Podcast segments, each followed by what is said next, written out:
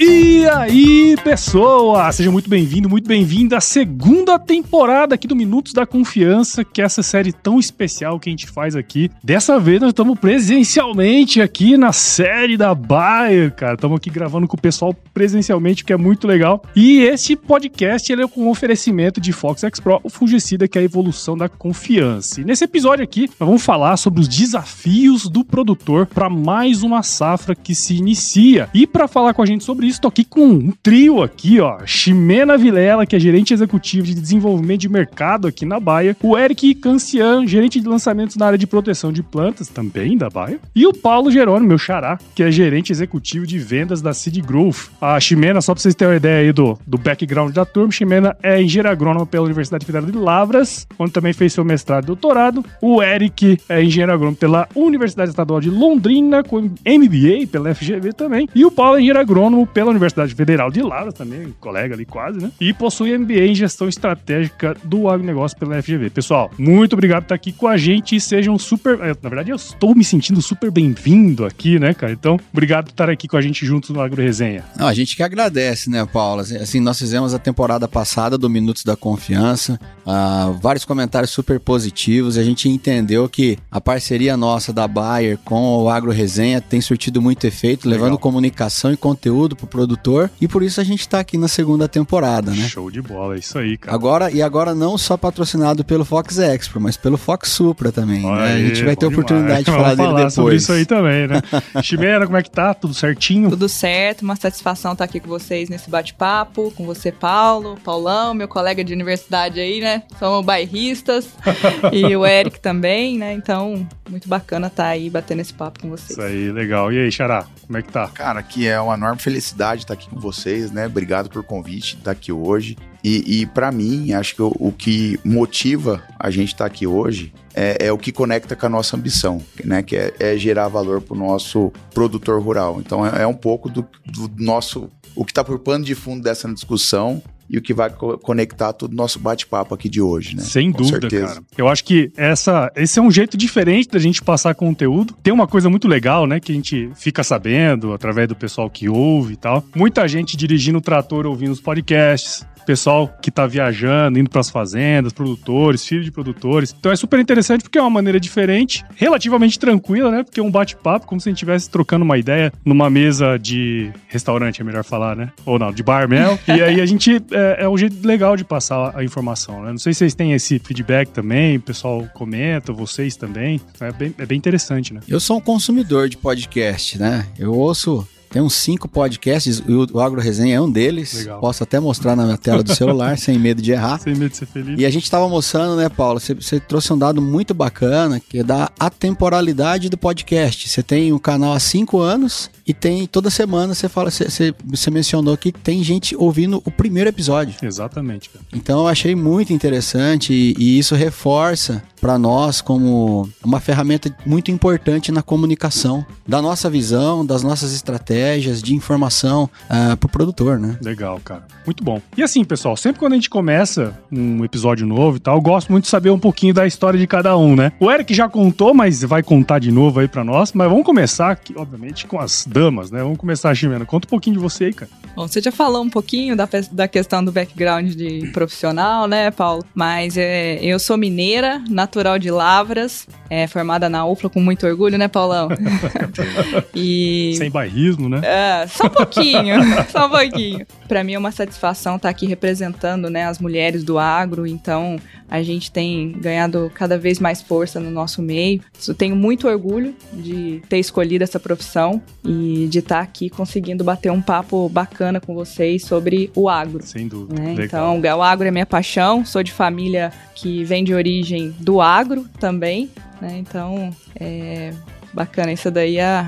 Ai, agora eu perdi. Vai cortar essa parte, né? Não, vai cortar vai não, cortar pode não, seguir. vai manter, pode ir. Fica bacana. Não, mas é legal, né? Assim, a gente, cada vez mais, a gente percebe que tem menos pessoas entrando nos cursos de agronomia sem ter um background de família, do agro e tal, né? Mas é, é, interessante isso também, porque é quase que uma integração ali de todo mundo dentro do universo ali da, da, da universidade, né? Isso também é interessante, porque você traz algumas coisas do passado e tem toda essa, essa paixão envolvida também no agro, né, cara? É, uma familiaridade, né? É, exatamente. Apesar que quando a gente entra também muda tudo, né? Mas é, é, é, legal. Mas é um amor de berço, né? Vamos é, dizer assim. Exato. Legal. E aí, Xará? Conta um pouquinho de você aí, cara. Como você falou já, né, Paulo? Sou engenheiro agrônomo, casado com uma agrônoma, pai de duas meninas e que falam em ser agrônomas também. Olha aí. É, então é uma grande satisfação. Acho que a Ximena trouxe um ponto bacana do quanto essas mulheres estão fazendo a diferença e vão continuar fazendo, com certeza. É, mas eu, eu tive também né, o orgulho de ser formado em Lavras. E desde que eu me formei, eu tinha um sonho de trabalhar em agricultura de larga escala e tive a oportunidade de iniciar minha carreira meses antes de me formar no Mato Grosso e fiquei lá por aproximadamente 20 anos. Então eu trago é, essa agricultura do cerrado e, e, consequentemente brasileira com muita paixão e orgulho, né? Acho que lógico, a gente trabalha numa empresa que também a gente tem muito orgulho que é a Bayer, mas esse pano de fundo, a gente realmente contribuir com o agricultor e também por consequência a agricultura é, é uma coisa que traz muita paixão, né? Você vê que é, nós aqui, quando a gente está falando esse brilho no olho, é, é muito mais, é, é, realmente um propósito que a gente tem. Então, é uma, é uma grande satisfação estar aqui hoje. Legal, cara.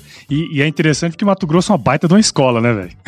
você chegou 20 anos atrás, você pegou uma mudança substancial na agricultura ao longo desse tempo, né, cara? Com certeza com certeza. Eram tempos diferentes, né? Para quem teve lá em 2005, né? Uma situação totalmente atípica e bem diferente do que a gente vive hoje, né? Mas é, com certeza eu acho que a gente tem uma grande oportunidade da gente mostrar o que a agricultura do Brasil faz, não só no Cerrado, mas em todo o território nacional, para o mundo, né? Como que a gente dá essa visibilidade do que é sendo feito, toda essa parte é, de sustentabilidade que é muito bem fundamentada, né? Mas eu acho que tem espaço ainda para a gente melhorar a visibilidade de tudo isso que é feito. Show, legal. E aí, Eric, o que, que mudou do início do ano para cá? Ah, eu continuo na mesma função, muito feliz, adoro fazer o que eu faço. É, mas trazendo, desde o começo eu sou de Santa Cruz do Rio Pardo, interior de São Paulo. Estudei na UEL, 12 anos de formado e 12 anos trabalhando na Bayer, em diferentes posições na, no marketing. Não posso falar que eu fiz de tudo no marketing, porque é uma área bem ampla, mas passei por algumas áreas do marketing e fui colega do Paulão lá no, no Cerrado, morei no Mato Grosso, em Goiânia, fiquei nove anos no Cerrado. Em 2019 vim para São Paulo, uh, assumi diferentes posições dentro do marketing e hoje, desde a nossa última conversa, eu já estava na área de lançamentos, continuo Sim. na área de lançamentos. A gente tem o orgulho de ter sempre novidade, sempre novas propostas para o produtor, inovações que vão gerar valor, como o Paulão trouxe, né? E é uma satisfação enorme fazer parte desse processo, né? A nossa ambição é essa levar valor para o produtor. E muitas vezes gerar valor para o produtor passa por trazer inovações, trazer novas ferramentas, novas tecnologias. E para quem gosta de, de novidades, é muito bacana fazer parte desse processo. Né? Legal, legal. É, e a Bayer é uma, uma empresa com muita inovação, né?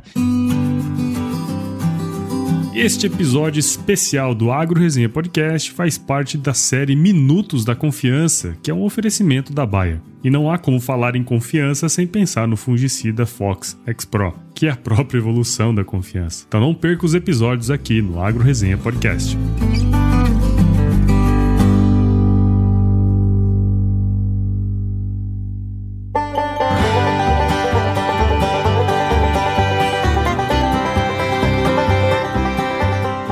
E eu queria puxar agora, a gente está entrando aí para a safra 2022, 2023. E recentemente eu estava conversando com, com um amigo e ele falava muito dessa questão que o planejamento, muitas vezes, ele é tão importante quanto a execução, né? Especialmente do ponto de vista técnico, mas também do ponto de vista econômico. Quer dizer, se você tem tudo muito bem planejado, você sabe onde você, é, o, é o planejado e o executado, né, cara? Acho que é uma coisa bem interessante nesse sentido. E a gente sabe que quando o agricultor ele põe uma semente no chão, dentro daquela semente tem um pacote tecnológico, uma tecnologia muito avançada. A gente até conversava antes, né, Ximena, sobre isso. E só que ela sozinha, né, você colocar lá e deixar crescer, ela não dá resultado como deveria, né? Eu queria entender um pouquinho de vocês, o que, que deve estar tá no plano do produtor, né, nesse planejamento do produtor, quando a gente tá, fala especificamente de proteção do teto produtivo da soja. O que, que ele precisa, antes de começar a safra, é, olhar e fazer, não, a gente tem que traçar isso. O que, que vocês veem em relação a isso? Se me permita, né, você foi falando aí, me veio na cabeça, não poderia deixar de citar nosso saudoso Dirceu Gassen, ele tinha uma frase que, na minha visão, é fantástica, né? Que a gente vê muitos agricultores vivem isso no dia a dia, que é a produtividade é exatamente, diretamente proporcional ao, ao nível de conhecimento implementado por hectare. E conhecimento passa pela pessoa, né? Passa por um bom planejamento, passa por produtos. Então, assim, de forma bem resumida, né? Acho que nessa frase ele conseguiu trazer de uma forma bem didática o quanto realmente que você precisa ter de conhecimento para transferir tudo isso para a produtividade, considerando todos os riscos possíveis que você tem numa indústria de céu aberto, né? Com certeza o planejamento é essencial. E trazendo com isso, né, Paulo, essa frase do Dirceu lá, a, a execução disso tudo estabelece um teto, né? Todo o conhecimento aplicado, planejamento bem executado, uh, uma programação bem feita estabelece um teto. Então, quanto melhor for todo esse exercício prévio, maior é o meu teto de resultado. Daí para frente é uma execução. A, a, a, execução 100% ela vai atingir o teto. Então, assim, não adianta eu ter uma execução bem feita se não tiver todo o planejamento, conhecimento para elevar esse meu teto, né? essa possibilidade de produtividade, rentabilidade e tudo mais. Então, começa com bom planejamento, aplicação de todos os conhecimentos, isso passa por um processo de evolução do conhecimento, uma boa programação, apoio de empresas que podem ajudar o produtor, apoio de profissionais que podem elevar esse teto inicial. E a execução é é outro desafio, né? É. É, falando dessa questão do planejamento, planejamento envolve muitas coisas, né? O produtor planejar é, a, uma lavoura, né? Tem maquinário, tem fertilizante, tem o defensivo, tem a semente, né? A primeira escolha dele, vamos dizer assim, é a escolha da semente. E essa semente aí, ela, como Paulo mesmo disse, ela envolve um pacote tecnológico, um investimento. E para a gente fazer essa escolha da semente, o produtor fazer essa escolha da semente, né? É, ele tem algumas premissas básicas para fazer essa escolha inicial desse planejamento da instalação e da semeadura de uma semente. Né? Primeiro, ele quer uma semente adaptada às condições climáticas dele ali da região. Primeiro ponto. É, segundo ponto, o que, que o produtor busca? Altas produtividades, certo? Então, sempre um produtor está em busca de altas produtividades. E, consequência disso, hoje, a, os programas de melhoramento, eles buscam principalmente trazer altas produtividades para os materiais genéticos lançados no mercado.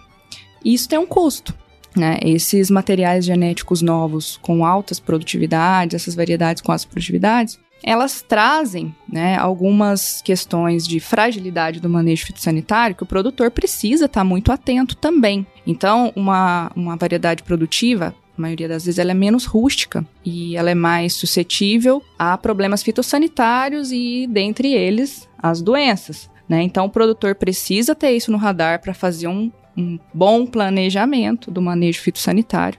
E aí a gente pode entrar em mais detalhes de o que significa esse planejamento fitossanitário bem feito, né? Começando pelo tratamento semente e outras ferramentas aí ao longo do ciclo da cultura. Então, esse planejamento é essencial, tá no radar do produtor, né? De saber que quanto maior a produtividade do material, ele precisa estar atento a outros pontos que esse material possa ter de fragilidade também. Sem dúvida. É isso é um ponto bem interessante, né? Porque eu tava fazendo aqui um, um paralelo, né? Veio da pecuária de leite e não dá para você colocar uma vaca holandesa para manejar pasto passado. E é mais ou menos a mesma coisa, né? Esse, esse animal não vai desempenhar ali. Eu acho que quando você pega um, e é um animal extremamente produtivo, que ali ele não vai desempenhar, né? E é mais ou menos a mesma coisa, né? Quer dizer, você tem um, um melhoramento genético para ter uma produtividade alta, e, pô, ele é muito mais suscetível mesmo a doenças no nosso, no nosso uh, do jeito que a gente produz hoje, né? E isso impacta diretamente no planejamento.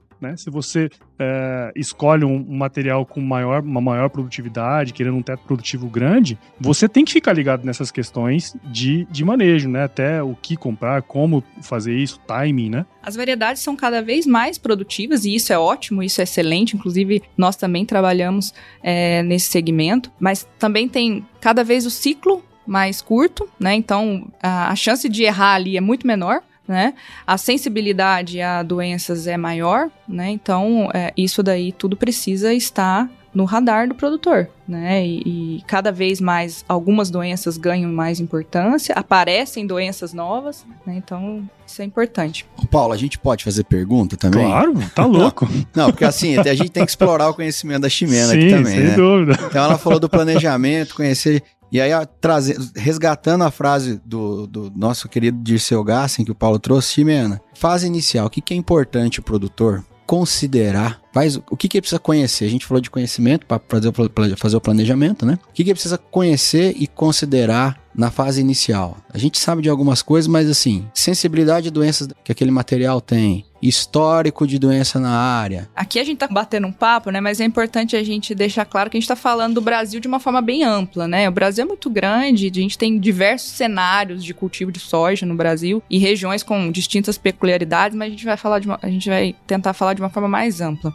Bom, Primeiro, ele precisa saber, né, da, das peculiaridades climáticas de onde ele está, né, para saber quais são as principais pragas, doenças, né, inclusive plantas daninhas também, que são as principais aflições daquela região. E, claro, saber da variedade, qual é a principal, as, quais, as principais sensibilidades dessa variedade. E tudo começa ali é, para saber qual é o primeiro passo que ele tem que dar para ter um, uma proteção dessa lavoura inicial, né, a respeito do tratamento de semente. Né? Então, a primeira preocupação que ele tem que ter é o que pode prejudicar essa semente na largada. É o famoso assim, se ele queimar na largada, esse teto que você falou, né, que existe um teto produtivo que é característico do material genético da semente da variedade. Acima daquilo não vai passar, né? Mas o que você pode detrair ao longo do ciclo da cultura, né, é o que nós estamos trabalhando nas ferramentas, né, de fungicida, inseticida e herbicida para que não detraia esse teto produtivo da variedade. E tudo começa com um tratamento de semente. Porque se você queimar na largada, né, é, o que você perdeu no início ali, seja por um inseto, seja por uma doença, né, por um tombamento, que seja, né, uma morte de planta, seja por um inseto que atacou e matou a planta no início, você não recupera ao longo. Então é importantíssimo o produtor estar atento ao tratamento de semente. E daí, eu vou passar para o meu colega Paulão aqui, que fala muito bem dessa questão da proteção inicial em relação ao tratamento de semente, né, Paulão? Até complementando, vamos dizer assim, dentro da primeira pergunta que o Paulo trouxe, né, do planejamento, eu gostaria de trazer o quanto que é importante o agricultor ter a confiança numa empresa idônea, porque assim, lógico, nós vamos entrar no tratamento, mas talvez antes disso, ele precisa ter o supply desses suprimentos, né, que passa por planejamento, mas sim, passa por ele ter confiança numa empresa idônea e também no profissional que vai estar tá assistindo, ou seja, da equipe dele, ou seja, da equipe da, do, do, fornecedor dele, ou seja, um consultor. Né? Então, acho que isso, para mim, entra na etapa até mesmo de planejamento. Ok, vencido isso, e eu estou com, com a empresa da minha confiança, que eu acredito no que a empresa está se propondo a entregar, e aí, obviamente, que eu tenho que reforçar a importância de você estar tá com uma empresa como a Bayer, né, que investe realmente em pesquisa e inovação. Começamos com o tratamento de semente mais uma vez, é, agricultura é biologia, não é matemática. Ao longo dos anos, nós tivemos uma evolução de sistema, por exemplo. Lá, quando eu tive a oportunidade de começar, não chegava quase menos de um milhão de hectares de milho dentro do Mato Grosso. Hoje nós temos próximo de 11. Né? O quanto que isso impacta na, na, na, microbiota do solo e o quanto realmente que eu tenho que estar preparado. Hoje, por exemplo, eu tenho doença que eu consigo evitar ou melhorar, como o quebramento da haste. Ainda não tem diagnóstico, né? E, e, como é que você consegue tranquilizar a comunidade científica está estudando, tem várias hipóteses, né? E, inclusive nós, como empresa responsável, pautada, né, em ciência, a gente não tem uma recomendação para isso, mas a recomendação que, que, que, a comunidade científica clareza tem é, cara, nós precisamos ter um tratamento de semente reforçado e, e que tenha uma amplitude de controle. Então, nós temos esse olhar, inclusive Nesse ano nós temos um lançamento, né? falando em confiança, não poderia deixar de Opa, claro. fazer essa conexão com Fox e Fox Expro, né? Então, tem um produto que é o, que é o Redigo, que está chegando para a cultura da soja, ainda, obviamente, não em escala comercial. A gente está fazendo todo um trabalho. Nós tivemos um pré-work com, com os nossos resultados internos, mas sim agora com a comunidade científica e a comunidade técnica. Para quê? Para a gente deixar claro qual que é o posicionamento desse produto e como que ele vai contribuir para a gente superar esses novos fatores que estão chegando aí na agricultura, querendo ou tentando tirar essa produtividade, mas nós não vamos deixar com certeza não vamos deixar. E não só, no, não só nesse caso em específico, né, Paulo, mas no complexo de doenças iniciais, né? A gente tem conversado com pesquisadores de, de todo o Brasil que tiveram contato com o Redigo e assim, é, é unânime, né? Tá todo mundo querendo ver esse produto em larga escala comercial e dá um prazer danado trazer uma ferramenta que nem essa pro mercado, né? Com certeza, Eric. E, e mais uma vez, né, cara, às vezes a gente fica muito é, olhando para produto ou cultura, mas eu acho que o, o passo nosso como empresa, como profissional, como agricultor, é a gente olhar sistema. Né? Às vezes eu vou ter uma entrega na soja que ela vai refletir no milho e vice-versa. Se eu tenho uma área que ela veio do algodão e vou plantar soja, ela tem um ambiente totalmente diferente para doenças. Então, assim, mais uma vez, vou reforçar a importância nesse mundo de excesso de informação da gente realmente ter profundidade e personalização nas nossas recomendações. E é isso que nós estamos buscando. Né? A gente ter uma recomendação por ambiente, por material, e hoje a gente já tem inclusive algumas ferramentas digitais para estar tá podendo exercer isso com o nosso produtor. Legal, muito interessante. A confiança evoluiu para Fox X Pro. Agora com três modos de ação e três ingredientes ativos, a confiança que já era conhecida ficou ainda maior. Saiba mais em www.agro.bayer.com.br. Puxando agora, o Ximena, para um negócio que até que a gente estava conversando um pouco antes ali, né? Tem todo esse processo que a gente falou do planejamento, né? Uma escolha do material, tratamento daquela semente que a gente vai pôr no chão ali. É, queria que você pudesse trazer um panorama para a gente do que, que a gente precisa ficar mais ligado em termos de doença. Se, uh, em algumas regiões a gente sabe que tem uh, determinada doença que ocorre mais, uh, outras, outros tipos de, de doenças, mas se pudesse dar um panorama assim, uh, meio geral por região e tal, o que, que, que, que mais preocupa aí para essa safra que vem? Nós temos um, um espectro de doença bem vasto no Brasil, né? Como eu disse, é, com peculiaridades, mas falando de uma forma né, ampla é, a nível de território nacional, a ferrugem da soja ainda é o grande drive que puxa as aplicações. Quando você pergunta o produtor é, qual é a razão que ele aplica um fungicida ou qual é a principal doença que vem à mente dele, a ferrugem ainda é a principal doença. E é uma doença expressiva, é uma doença que puxa é, altos índices de produtividade, se não bem manejada. Em algumas regiões a gente sabe que ela não é a principal, mas em território nacional ela é muito importante. Né? A ferrugem a gente não pode esquecer de forma alguma. Em contrapartida, é, doenças, é, manchas foliares vêm ganhando expressividade em todo o território na nacional. É, principalmente mancha-alvo, né, nas regiões mais quentes, Mato Grosso e do meio do Brasil para cima, mancha-alvo vem ganhando expressividade, nas regiões do sul ela vem aparecendo também, em menor expressividade, mas também aparece. Outras manchas, como cercosporiose, septoriose, é, antracnose, são doenças que vêm ganhando importância e o produtor já pensa também quando ele vai tomar decisão para fazer manejo de doenças.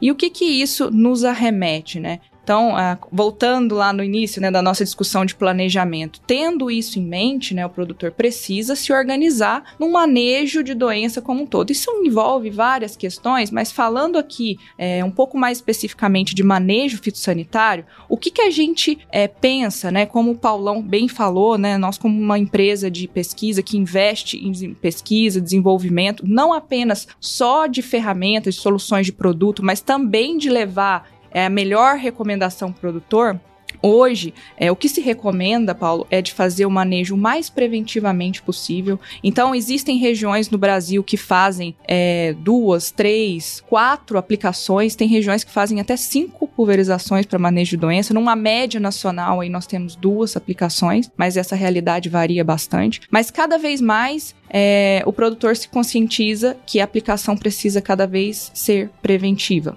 ser mais preventiva. Porque quando você não deixa a doença se instalar, o risco de você é, detrair aquela produtividade, voltando na história, né, Eric, do teto produtivo, é menor. Então, fazer o manejo preventivo é a melhor opção. As aplicações do vegetativo, né, que é, hoje é realidade em várias regiões, ela ganha cada vez mais espaço. Aquela aplicação antes do fechamento, que já é uma aplicação consolidada de fungicidas na soja, a aplicação do pré-fechamento ela é consolidada, mas hoje ganha espaço a aplicação do vegetativo. O intervalo de aplicação é muito importante também. Você está considerando aí para manejo de doenças como um todo é, 14 dias, é importante considerar também. Né? Então, uh, são várias estratégias que envolvem é, não apenas um produto. E o produto, e tudo isso, se você fizer uma estratégia e se você também não tiver um produto eficiente, uma ferramenta efetiva que vai te garantir um bom controle das doenças, não adianta. Né? E aí a gente aí entra um pouquinho né, nas nossas ferramentas.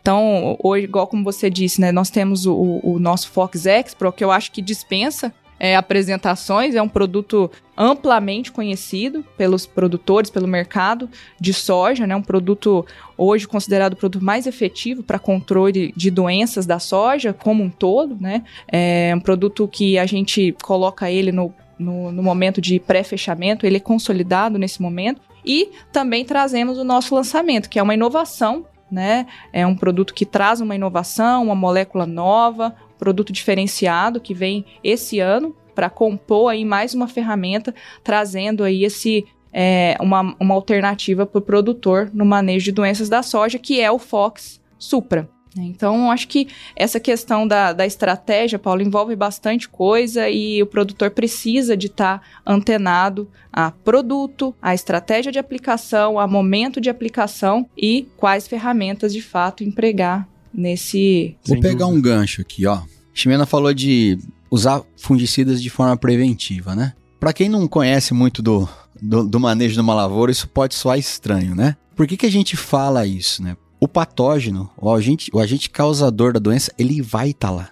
Ele está no ambiente. Isso é, isso é certo, não, não, existe dúvida com respeito a isso. O problema é que quando, a, quando isso se torna visível na folha, já causou dano, eu já estou perdendo produtividade. Então, quando a gente fala assim, não é assim, é, é, é, a forma como a gente entende trabalhar preventivo e curativo. Mas assim, é preventivo com respeito à observação de sintomas. Mas o patógeno já está lá. Então, é, como a gente mencionou anteriormente, quando a Ximena compartilha com a gente né, o material das, das macro-regiões, as principais doenças da, de cada macro-região, são cinco doenças, quatro doenças, de quatro a cinco doenças que são as principais em cada macro-região. Então, é complexo manejar isso tudo né? É complexo. Então, às vezes, uma vai ter mais expressão em um, em um, ano, a outra vai ter menos expressão em um ano. O produtor trocou de variedade, é o primeiro ano que ele está trabalhando com aquela genética. Aquela genética é mais sensível a uma doença em relação a que ele estava trabalhando no ano anterior. E por isso que é importante, além de todo esse conhecimento prévio, ele fazer uso de ferramentas que vão uh, trazer eficiência nesses diferentes cenários. Por isso que a gente fala muito da confiança do Fox Expro, a gente estende essa confiança para o Fox Supra, ele traz um novo, uma nova molécula, um princípio ativo inédito no mercado, super uh, com resultados assim extraordinários em toda a, a, a cadeia científica. Então, ah, por que, que a gente traz produtos de alta performance? Porque é complexo manejar a doença. É complexo fazer agricultura e a gente traz isso para ajudar o produtor nessa tomada de decisão, mitigando variáveis que às vezes ele não está considerando. É, e, e você me permite, assim, talvez de uma forma bem simples, né? Fazendo uma analogia, talvez a folha, falando de fotos, seria o nosso pulmão. Uma vez que você tem o pulmão acometido ali, tem X% funcionando, cara, é aquilo, difícil de você. E a folha, muito parecida com isso. E automaticamente a planta ela tem um sistema de defesa. A hora que aquela folha começa a ficar muito improdutiva, o que, que ela faz? Descarta. Né? Então, o quanto isso realmente impacta. Então, por isso que você começa desde o tratamento de semente, e aí falamos aqui dessa aplicação no vegetativo, mas podemos falar talvez da, da, da aplicação dos 20 dias, né? Mas mais, é, é, o, não mais, mas o que é importante também, além disso, é que a gente consegue quantificar o benefício de você fazer esse investimento no TS, benefício de você fazer investimento nessa aplicação do, do vegetativo ou dos 20 dias e fazer sim um manejo robusto, né? Desde o, o fechamento da entrelinha aí, né? Que seria as aplicações convencionais. Então, acho que tudo isso a gente consegue ter um olhar por sistema, conseguimos ter um olhar por, por materiais.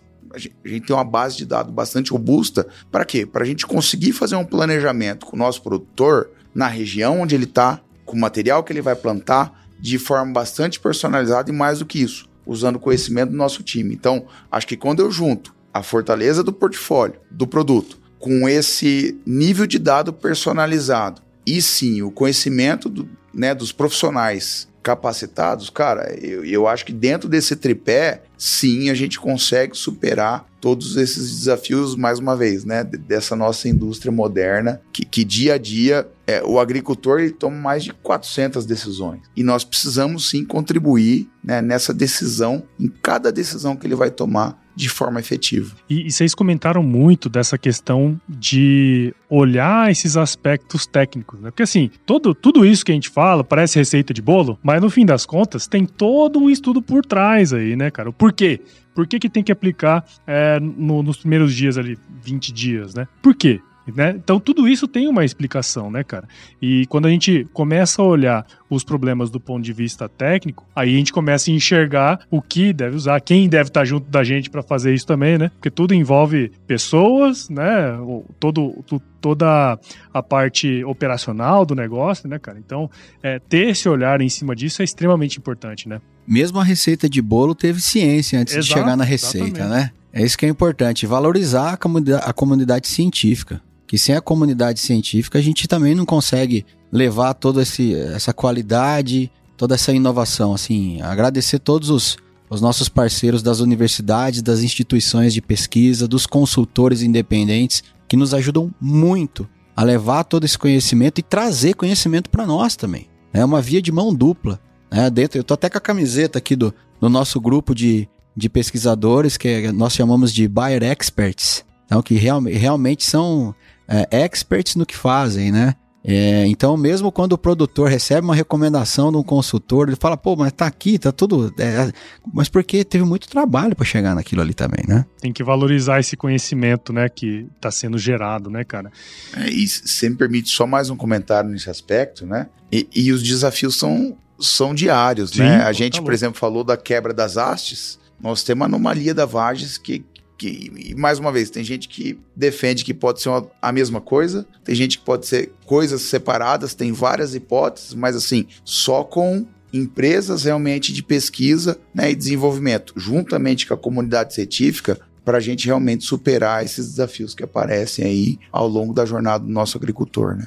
É, são problemas é, já antigos que ganham expressividade, problemas novos aparecendo, né? É um desafio novo a cada safra, vamos dizer assim, né? E reforçando, Paulo, essa questão que você falou dos desafios mais recentes que a gente tem visto aí, principalmente na região da UBR-163, né? De quebra da haste, anomalia ou podridão das hastes, cada um chama de uma forma. E a gente está na, na, na, rede de pesquisa também, né? Investindo nisso para tentar é, investigar e, e descobrir a causa e levar também uma solução. Né? Então, fazendo o nosso papel de investir em ciência, investir em desenvolvimento, tecnologia, também estamos é, nessa linha aí.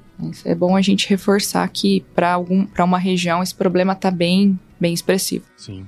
É, a gente falou muito sobre essa questão do planejamento, de como a gente, o que a gente precisa fazer, o que, que o produtor precisa fazer para proteger esse, esse teto produtivo, né? Afinal, a gente não ganha produtividade fazendo bom manejo, né? A gente deixa de perder, né? Acho que esse é um, um ponto bem importante.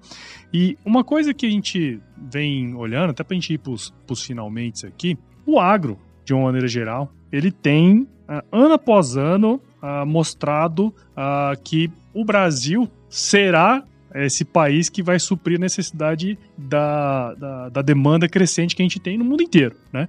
A gente tem área disponível, né? A gente tem pessoas competentes para fazer esse negócio e isso responde no campo a hora que a gente pega os dados, as informações, cada vez mais a gente percebe que o Brasil assume essa, essa liderança mesmo, né?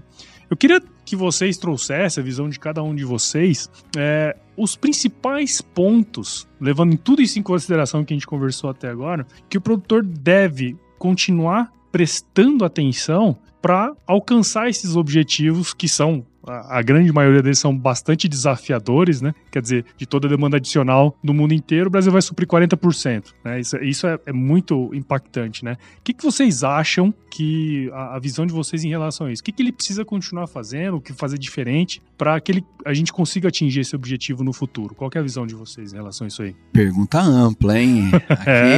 Aqui, é. aqui dá para fazer uma série só de, de, de podcast só desse assunto. Vou trazer alguns aqui. Como alimentar o é, mundo, né? Vou trazer alguns aqui para a gente é, aquecer nesse tema. Mas eu vou, eu vou tentar trazer aqui pontos que fogem do ambiente de lavoura, uhum. tá? Porque às vezes o produtor está muito focado no que ocorre dentro da porteira, mas tem coisas que estão acontecendo fora da porteira que são super relevantes para o negócio dele, né? Então, é, a hora certa de comprar, a hora certa de vender, ninguém sabe. Mas é importante o produtor estar tá atento aos movimentos do mercado para tentar encontrar um, um, bom ponto de equilíbrio no comprar e no vender, né? Então eu, eu faço parte de alguns grupos de WhatsApp que falam só sobre movimentações do mercado, o que, o que, pode ser que aconteça com o dólar, o que, que vai acontecer com o preço da soja, o preço do milho, disponibilidade na uh, preço do milho disponível, preço da soja. Então começar a, a, a se envolver nesses assuntos também e a gente sabe que isso está crescendo e é muito bacana ver o produtor se preocupando com isso também, né? Uh, estratégias de travamento de os heads, né, com commodities é algo que está crescendo. A gente, quando em 2016, de 2014 a 2017, praticamente eu trabalhei com campanhas comerciais, né, quando trabalhava no Cerrado, a gente fazia as campanhas de barter, tentando trazer ferramentas financeiras para o produtor, né?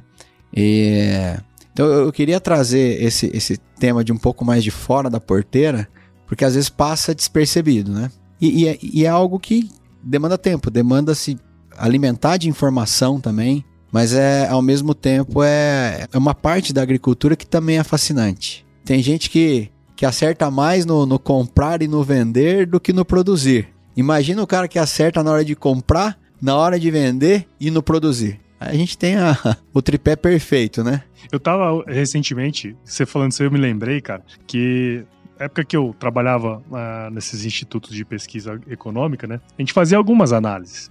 O que intriga uh, quando a gente está conversando com o produtor e tudo mais é assim, porra, por que que dois produtores que moram na mesma região, com o mesmo regime pluviométrico, plantaram a mesma, a, o mesmo material genético e um tá bufando de dinheiro e o outro não? A hora que você para, vocês provavelmente que andaram em fazendas, conversaram com produtores, você provavelmente, cara, o que, que esse cara faz de tão diferente? Aí você vai na propriedade, uh, operação. Cara, tudo muito parecido, os times e tal.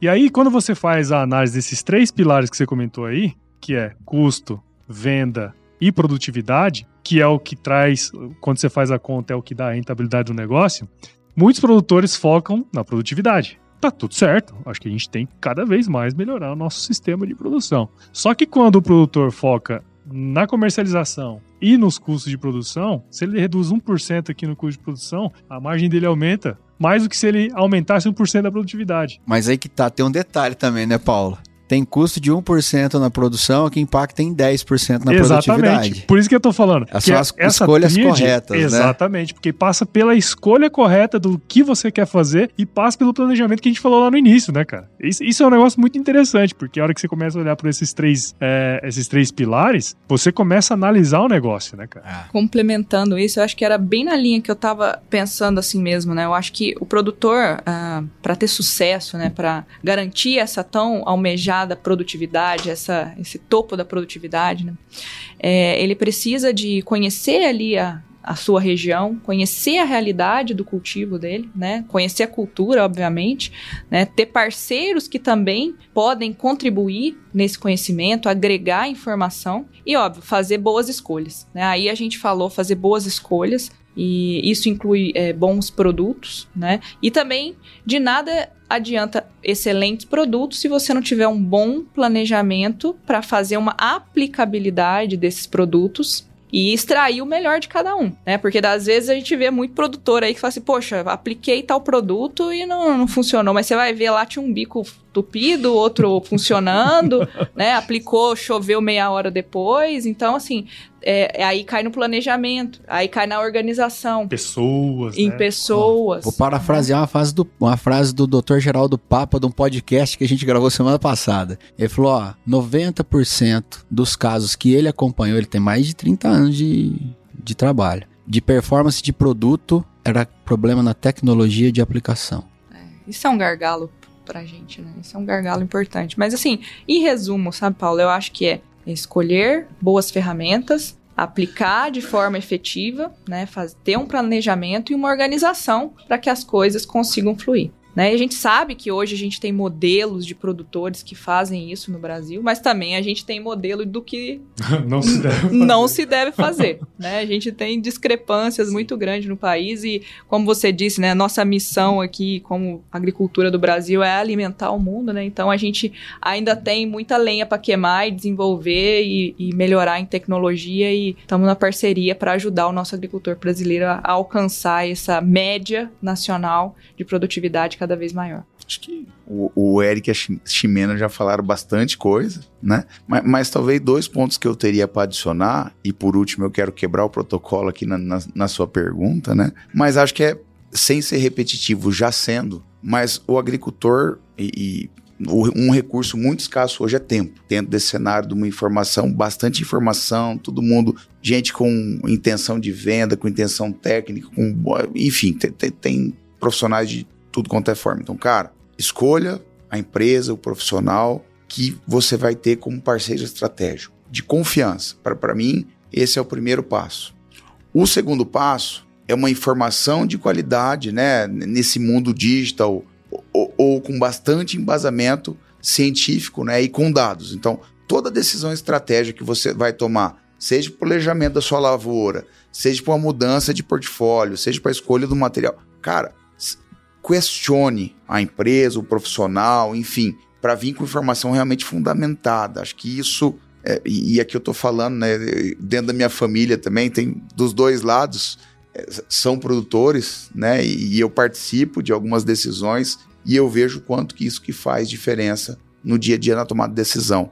E, e, e, e, talvez, por último, eu falei que queria quebrar o protocolo, mas eu queria fazer um reconhecimento, né, para o nosso agricultor, porque muita coisa ele já vem fazendo. Então, assim, lógico, tem coisa que, que dá para melhorar, mas tem muita coisa que precisa manter. Então, por exemplo, você comentou do Brasil, é a visão do celeiro do mundo, é onde dá para crescer. Cara, show de bola. É. Porém, crescimento mantendo a nossa área preservada, com sustentabilidade. Então, assim, isso é cara, é isso nós já estamos fazendo. Já estamos fazendo, precisamos manter e mais do que isso, precisamos dar visibilidade nesse pilar, né?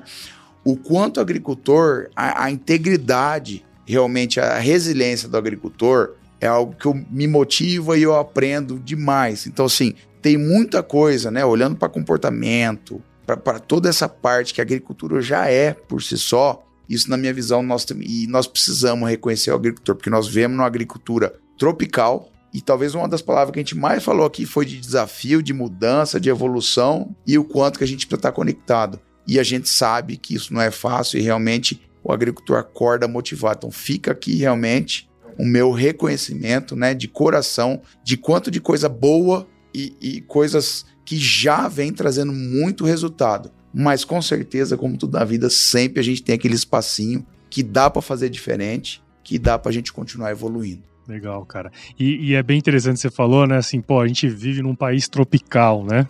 Abençoado por Deus, obviamente. Mas é, se você quer um ambiente de incertezas, se você quer um ambiente que, que te dá desafios todos os dias, seja um agricultor no país tropical, né, cara?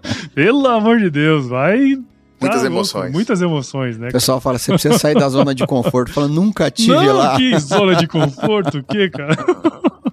Porque, de fato, é, um, é, é uma um baita de um desafio você produzir aqui, né, cara? Se tiver seis meses de neve, é muito interessante também, né? Você tira ali umas férias e tal, mas aqui no Brasil é mais complicado, né? Duas, três safras, né? Então, é, é, assim, o desafio é muito gigantesco, né, cara? E, e, talvez, Érico, vou também, já que quebrou o protocolo, Fica à vontade, vou ficar Paulão. à vontade. Fica à vontade. Sobe, sobe em cima da mesa, né?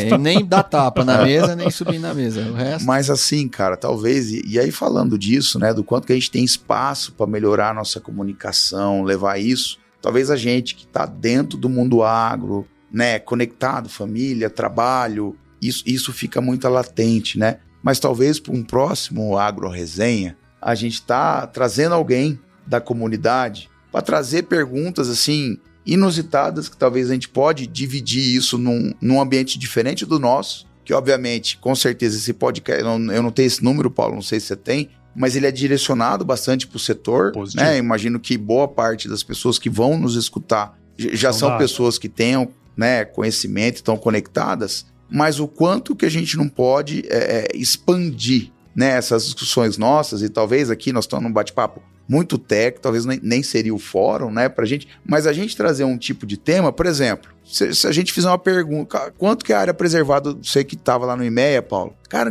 quase 60% da área do Mato Grosso é preservada. 66%. 66%. Então, assim, cara, é, é, o quanto realmente que a nossa população como um todo e expandindo até do Brasil e o quanto que a gente não pode usar isso mais, sabe, Eric? Então acho que fica aqui um desafio para nós, visibilidade, né? né? de pensar como a gente levar isso expandindo para toda a sociedade, sabe? Acho que é um, é um ponto bacana da gente pensar. 60 por, 66% de preservação, sendo destes 40% dentro de propriedades rurais. Né? Isso é extraordinário. É extraordinário. Né? E, e para quem chega de avião em Mato Grosso, qualquer área produtiva no Brasil, você pode prestar atenção que as matas ciliares estão lá, a PP tudo preservado, tem tudo certinho, né, cara? A, a, grande maioria esmagadora é aquele produtor que a gente conhece, né? Que a gente tá lá, que a gente tem a confiança de saber que ele vai fazer um, um bom trabalho, né, cara? Então, é, de fato, eu concordo 100% com o que você disse, Xará, porque muitas vezes não, não passa essa impressão, né? E, pô, a gente sabe muito bem que uh, a grande maioria é, putz, é fenomenal. O é. trabalho, a história, né? Nós temos o, o, nosso programa de, de relacionamento, que é o Impulso, em parceria com a Orbia, e os resgates de certificação de fazendas crescem absurdamente. O produtor brasileiro faz as coisas direito, quer fazer mais direito ainda e quer mostrar para a sociedade, por meio das certificações, quer comprovar que isso está sendo feito. Isso é muito interessante. Muito. Isso joga muito a favor do agro Brasil. Tá né? Não é busca só de tecnologia para altas produtividades. É tecnologia no sistema como um todo. Então, assim, de novo, Paulão, muito bem lembrado por trazer esse reconhecimento para os nossos produtores, porque isso é verdade. A gente vê isso no nosso dia a dia. Legal. Bom, pessoal, passou rápido, né, cara? Já estamos aí, sei lá, acho que quase uma hora, né? Conversando e se pudesse, ficaríamos mais uma ou duas ou até três horas, dependendo do grau da bebida que tiver aqui também, né? Depois é, mas é água, né? Nesse, nesse momento nesse caso é, é água. Não, talvez no próximo nós vamos colocar o Eric para cantar no final, Olha tá, aí, Paulo? Não, não faça isso, por favor. mas eu queria muito agradecer todos vocês por estarem aqui, dividir o conhecimento com a gente, né? Uma coisa que eu sempre falo aqui no podcast é que é, a única coisa no universo que quando você divide, você multiplica é conhecimento, né? Então, vocês estiveram aqui, provavelmente vão ter aí milhares de pessoas que vão nos escutar aí do Oiapoque ao Chuí, e eu tenho certeza que é, todo mundo tirou as lições aqui, né? Aprendeu um pouquinho também com cada um de vocês. Espero que é, esse episódio, tudo isso que a gente conversou aqui, permaneça aí por muitos anos, né? Que é o que acontece aí. Então, muito obrigado e parabéns aí pelo trabalho de vocês, pessoal. Parabéns pelo seu, viu, Paulo? É muito bacana ter um podcast como o seu, focado no, no agronegócio, na agricultura. Isso valoriza também o nosso trabalho e por isso que nós temos essa parceria. Obrigado Show por mais um episódio. agradeço, bom demais. Muito bacana, Paulo. Obrigado, obrigado, Eric. Parabéns pela iniciativa. Ximena sempre conosco, aprendendo demais com, com a Ximena, conhecimento técnico. E, e eu não poderia de falar, deixar de falar, né? Pessoal que está nos escutando aqui, valorize o agricultor rural e também conte com a Bayer para produzir mais, certo, Eric? Não tenha dúvida disso. Certo, Ximena? Certo, com certeza. Conte conosco. Obrigada, Paulo. Foi uma satisfação estar aqui. Né? Então, acho que meus colegas aí que falaram muito bem né, dessa parceria que a gente tem e nosso objetivo principal, conta com a gente. E parabéns, quero dizer, o Eric falou no início ali a respeito do podcast. Eu sou uma grande consumidora Aí, de podcast, adoro, sou fã, parabéns. eu corro ouvindo podcast, Aí, eu tá gosto vendo? de, às vezes, dirigir ouvindo podcast. Então, eu acho que é uma maneira excepcional de realmente você multiplicar conhecimento, otimizar, às vezes, um tempo que você não Exato. estaria fazendo é, outra coisa ali útil. É né? Então, bacana, parabéns e muito obrigada pelo convite. Show de bola. Muito bem, então para você que ouviu ou assistiu esse episódio até agora, essa série de episódios, ela está disponível no feed do AgroResenha. Então, se você quiser seguir o podcast, a gente está disponível em todas as plataformas. Considere compartilhar esse episódio com alguém que você acha que tem que saber isso tudo que a gente comentou aqui podcast ele cresce na medida que você participa junto desse processo aqui junto com a gente, né? Então, siga a Bayer aí nas, nas redes sociais também, basta procurar lá por arroba Instagram, Facebook, YouTube, e siga o Agro Resenha Podcast também para ouvir esses episódios aqui, a gente está disponível no Apple, podcasts, Google, Spotify, Deezer, todas esses, esses, essas plataformas. E visite o site da Bayer também, o www.agro.bayer.com br tá certo? Pessoal, obrigado de novo. Fiquem com Deus. E se chover, não precisa amanhã a horta, não, tá bom? Valeu, abraço. Boa safra, Obrigada, pessoal. abraço. Obrigado. Bom, Valeu. valeu. Bom Mato Grosso. É isso aí.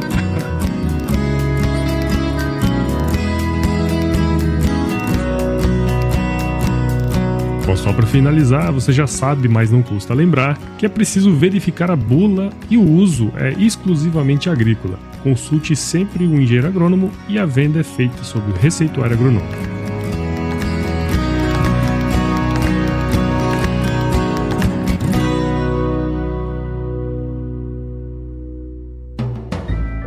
Mais um produto com a edição Senhor A.